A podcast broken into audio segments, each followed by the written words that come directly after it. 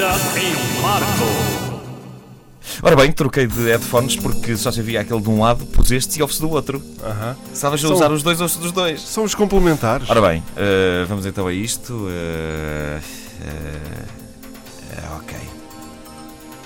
Estamos a fazer um compasso de espera porque a Cláudia estava a apontar a, a webcam para mim. Isto vai ser uma, um Ávida em Marco transmitido por webcam eh, em direto.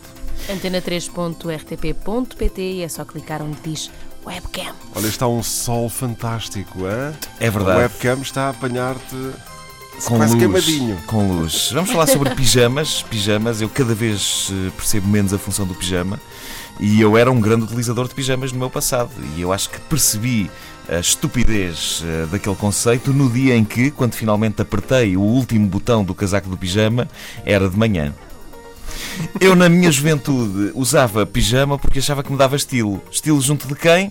Não sei. Mas eu fantasiava com a ideia de que de manhã uma miúda gira me batia à porta por alguma razão e nessa altura eu estaria a envergar um pijama extremamente fixe, quando o conceito de pijama fixe é a chamada contradiction in terms.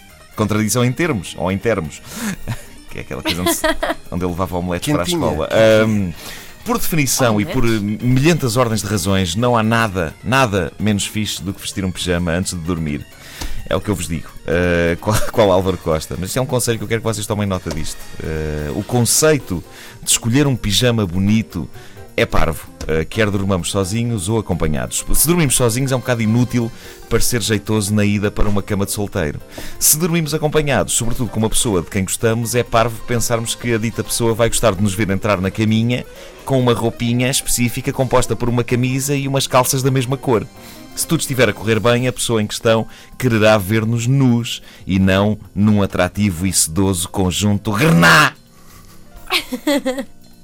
No entanto, quando ainda estamos enganados e achamos que o pijama é uma boa ideia, nós investimos imenso nele. Ah, até, até progredimos na classe do pijama que usamos. Eu considero que a minha passagem de adolescente para a idade adulta foi o dia triunfal em que deixei de usar aqueles pijamas de algodão muito justos, compostos por camisola e calças, sabem, que nos fazem parecer um elemento da tripulação da nave Enterprise.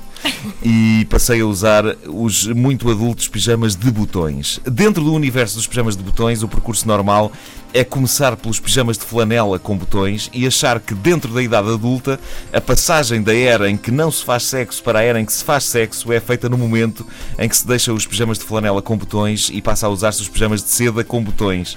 Ou de um material que parece seda mas não é, mas que dá um ar muito sedoso. Uh!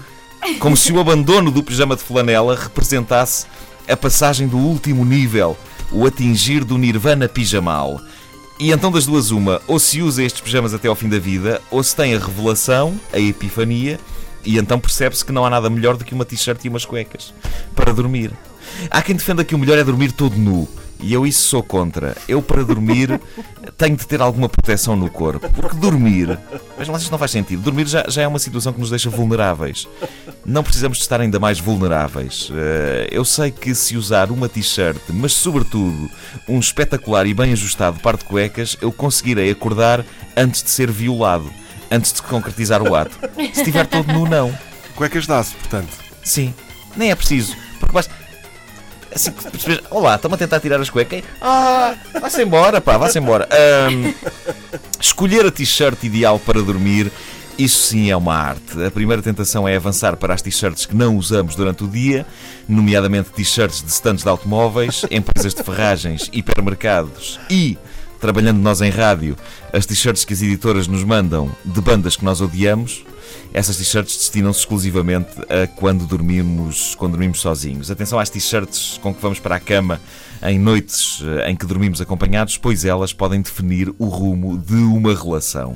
Acima de tudo, é preciso não cair na tentação, por exemplo, de usar para dormir uma t-shirt de uma banda fixe, só porque achamos que isso irá impressionar a pessoa que vai partilhar a cama connosco. Nunca avançar para a cama, por exemplo, com uma t-shirt dos Clash, porque porque se acha que isso vai fazer de nós uns tipos muito cool aos olhos da mulher que nos espera no leito. Se ela tiver bom gosto musical, ela vai ficar revoltada. O que mas tu usas uma t-shirt dos Clash para dormir? És parvo!